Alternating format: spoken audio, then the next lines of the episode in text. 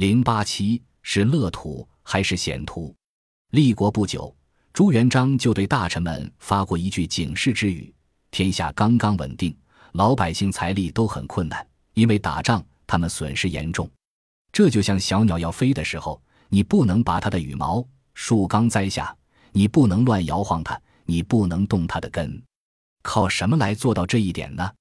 靠廉洁，靠禁止贪暴，要爱惜百姓。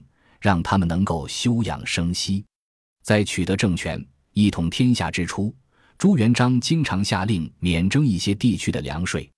他也曾在享受帝王尊荣的时刻，突然想起父母当年吃糠咽菜的苦难岁月，这时候他会无法自控，放声大哭。按照皇家传统，皇帝生日这一天应该是万寿节，遵循帝国礼仪制度。文武百官都要在正殿举行朝贺，如果赶上皇帝心情好的话，百官还可以齐聚一堂，享受帝王寿宴，拿到一个大大的红包。如此群臣欢宴的场面让朱元璋极为反感，他实在无法接受这种奢靡之风，连续十几年都拒绝行此典礼。修建皇宫时，朱元璋下令将所有雕琢奇丽奢华的景象取消，多用一些庄重简朴的图画。妃嫔住处的墙壁与屏风全画上架色图，太子东宫的整面墙上要画上朱元璋的个人生平事迹图，在皇帝的起居办公殿堂内，全是用朱笔写的制式格言，一字一句令人警醒。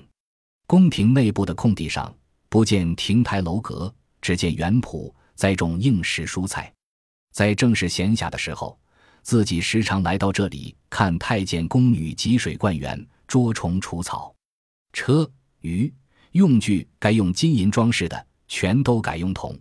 在朱元璋看来，忘记自己的布衣身份，就意味着背祖叛宗，是一种天大的罪过，是会遭到天谴的。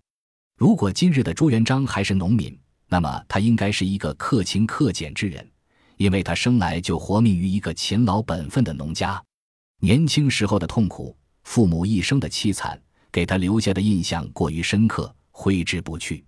洪武元年，大明王朝刚刚成立不久，全国很多地方都遭受了旱灾。第二年春末，旱情依然没有得到缓解，这使朱元璋想起至正四年前后大旱连年、瘟疫不断的可怕情景。朱元璋祭告父母亡灵，请求他们能够护佑自己。想到父母在时，自己没有机会尽一天的孝道。他的内心会隐隐作痛，而今父母已不在人间，自己就是贵有天下、富有四海，也难以弥补子欲养而亲不待的遗憾。如今，他也只能通过这种外在形式，使自己的内心得到一时的宽慰。除了按照传统的礼制在宫城外建立太庙，每逢初一摆上新鲜的食品供奉祖先，朱元璋还在宫城内建了一座奉先殿。专门用来供奉朱家的列祖列宗，每天早晚，他都会率领诸子亲王前往此处拜祭，皇后则带领各宫嫔妃按时进膳，如同侍奉生者。朱元璋亲自撰写祭文，每日早晚各两次面向苍天诵读。祭文大致内容是：虽然儿子有过错，但始终不敢忘记当年二老吃草根、粗米的艰难生活。今日。儿臣愿意率领妻妾在半月内吃草根、野菜、粗饭，与百姓共甘苦，以反省上天的谴责，并为天下百姓祈福。青少年是一个人精神世界发展至关重要的时期，而在那个时期，朱元璋所能接触到的外界资源实在是少得可怜。如果不是元末纷乱的时局将他颠簸出原本的生活轨迹，他这一生将会被牢牢锁定在那块贫瘠的土地上，在乡村社会里，有浓厚的人情、美丽的田园风光，也有愚昧、野蛮与懦弱，更有对权力的盲目崇拜和顺从。就在社会最底层的摸爬滚打中，底层文化精神全方位地渗透进他的身心。而随着命运神奇的改变，赤贫出身的朱元璋登上皇位。因此，不可避免地将自己性格中的贫困文化因素更为广泛深刻地传播到整个国家和民族精神里面。朱元璋的一举一动都受着农民思维方式的牢牢制约，在他的治国大政方针里，可以清晰地看到淮河南岸那个小村庄的贫困文化的精神印记。由于出身贫苦，幼时受过许多苦难，朱元璋在登上皇位后，便把自己当作贫困农民的代表。就连下诏书的时候，自己也免不了要表白一番：“朕本农夫，深知民间疾苦。朕本农夫。”深知稼穑艰难，这种特殊的生活经历和思想境界，决定了朱元璋和农民的关系。如果说他与其他帝王最大的不同之处在哪里，应该在于他一生对农业特别关注，对农村特别了解，对农民特别同情。他的一切与农民有关的感叹都发自内心，如同一个老农站在自家的田间地头，感叹这一年的收成。四海苍生。皆无赤子，爱念之意，旦暮不忘。实为民之天，民乃邦之本。一视同仁，皆无赤子。朱元璋总是不厌其烦地在皇子和大臣们面前唠叨：四民之中，农民是最累最苦的。春天鸡叫就要起床赶牛下田耕种，插下秧子，得除草，得施肥，大太阳里晒得汗直流，劳碌得不成人样。好容易扒到收割，完足纳税之外，剩不下一丁点儿。万一碰上水旱、虫蝗灾荒，全家着急，毫无办法。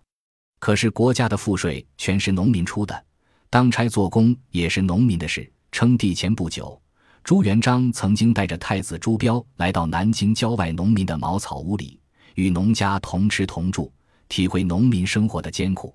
回宫之后。朱元璋问太子：“此行有着怎样的感受？”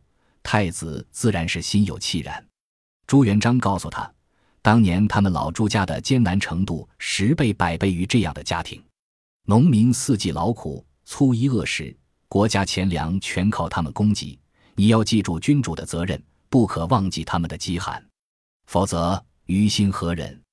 他们老朱家当年连最基本的生产资料都没有。”所以他更能够感受农民生活的不易。他不允许在自己的王朝里，获益者随便浪费物力财力。他们所挥霍的民脂民膏，是老百姓一点一滴攒起来的。当了皇帝以后，朱元璋在吃穿方面都不太讲究。南京这个地方夏天非常热，朱元璋到各个衙门去视察的时候，通常会搞得汗流浃背。这时候，旁边随从就会给他拿着衣裳。这件湿了，然后换另一件。或许是旁边的官员看朱皇帝换下来的衣裳没有一件是新的，就在私下里议论。这样的话传到朱元璋的耳朵里，他并不以为耻，反而认为自己为官员做出了榜样。朱元璋告诉他们，虽然他今天已经富有四海，但是他不能放松对自己的要求，要更加管束好自己的心。朱元璋经历过最底层的生活。所以能够体会百姓的疾苦，他要官员们记住，在朱明王朝，奢侈与腐化是当权者最大的犯罪，绝不允许官员有此恶念恶行。朱元璋还说，自己虽然是朱明王朝的皇帝，但是在铺张浪费这件事上也没有任何特权。皇帝的嗜好至关重要，往往会引领社会风气。楚王好细腰，会饿死天下多少好姑娘。崇尚节俭，能够滋养一个人的品性。如果崇尚奢侈糜烂的生活，整个社会肯定会走向道德败坏，君臣也会跟着腐化堕落。立国之初，湖广官员千里迢迢跑到南京向皇家进献竹席，朱元璋怕开了进奉之风，下令全部将其退回。后来金华又进贡香米，虽然觉得香米的确很好吃。但是接受进奉会给地方百姓增加负担，朱元璋也禁止了。朱元璋在后宫的园林中辟了几十亩地，用来种庄稼。每当耕耘收获季节，他都会带后妃和皇子们亲往观看。朱元璋不太喜欢饮酒，虽然能喝一点点葡萄酒，但是没有酒瘾，更没有酒量。起初太原进贡一种葡萄酒，他下令不要再进贡了。山西潞州进贡人参也被他取缔了。他认为采人参要冒很大的风险，这么做实在是劳民之事。国家的职责在于养民，不能因为皇家的挥霍享用而劳民。洪武七年，西番酋长进贡葡萄酒，朱元璋赏赐给酋长一些绸缎衣物，但是把酒退了回去，让他们从今以后不要再进贡。他对中书省官员说：“饮食衣服够平常用就行了，额外的追求只会带来无穷的祸害。”蒙元时期，西域进贡葡萄酒，使者络绎不绝，沿途百姓饱受痛苦，朕岂能再一次殃民？回族商人进贡一种香料，叫阿刺激，汉语叫蔷薇露，说是能够治疗心病，还可以调制香粉。朱元璋也予以拒绝，他说。